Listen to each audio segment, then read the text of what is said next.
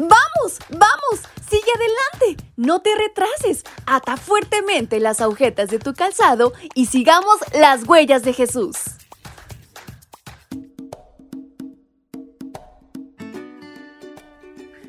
Buenos días mis pequeños y grandes, ¿cómo están en esta mañana? Es un enorme placer para mí poder saludarles en este día tan especial para todos ustedes que tienen un corazón de niño y todos aquellos que también conservamos uno como ese. Recuerden siempre cuidarlo, porque de él emana la vida y en esta mañana de este 30 de abril hay una gran historia por descubrir.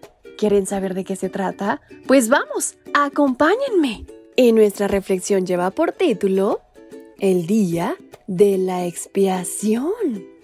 En ese día se obtendrá el perdón de los pecados de ustedes delante del Señor y quedarán limpios de todos ellos. Libro de Levítico capítulo 16, versículo 30.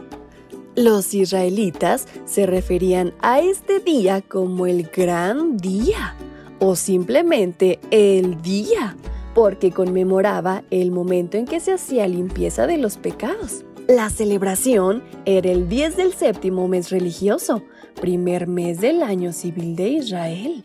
Esa fecha presentaba el Evangelio ilustrado, ya que abordaba el problema del pecado, el derramamiento de sangre de un macho cabrío, este elegido por suerte y dedicado al Señor, así como la liberación, la limpieza el perdón de los pecados, la fe en Dios y condenaba el destierro al responsable de toda la maldad, un macho cabrío elegido por suerte que se llamaba Azazel y simbolizaba a Satanás.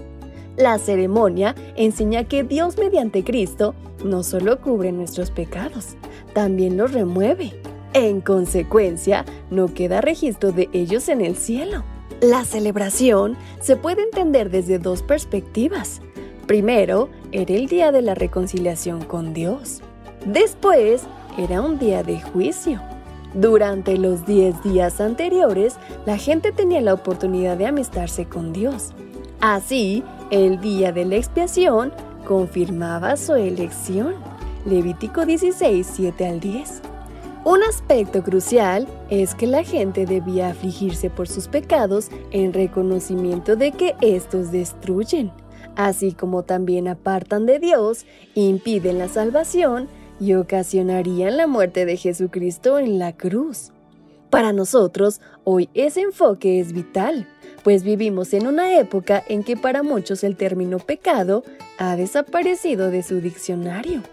La gente lo justifica, lo admite, lo celebra y en última instancia, cada quien decide qué es y qué no es pecado. Sin embargo, la Biblia enfáticamente declara que el pecado es transgresión de la ley y la consecuencia final es la muerte eterna. Únicamente por la gracia de Dios somos libres de la condenación. Sentir pesar por nuestros errores significa admitir que Dios tiene para nosotros planes superiores a diferencia de nuestras elecciones actuales. Jesús declaró, Bienaventurados los que lloran, porque ellos recibirán consolación. Mateo 5:3 Los que lamentan desobedecer muestran la obra del Espíritu Santo en su interior. Como resultado, buscarán el perdón de todo corazón, Dios los perdonará y ese es el consuelo efectivo.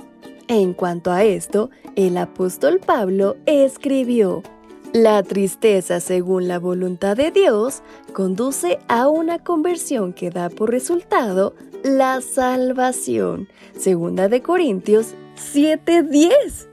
Así que no lo olvidemos y llevemos a la práctica cada uno de los consejos que en esta reflexión se mencionan.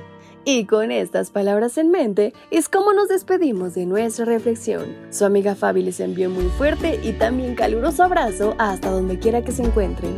¡Hasta pronto!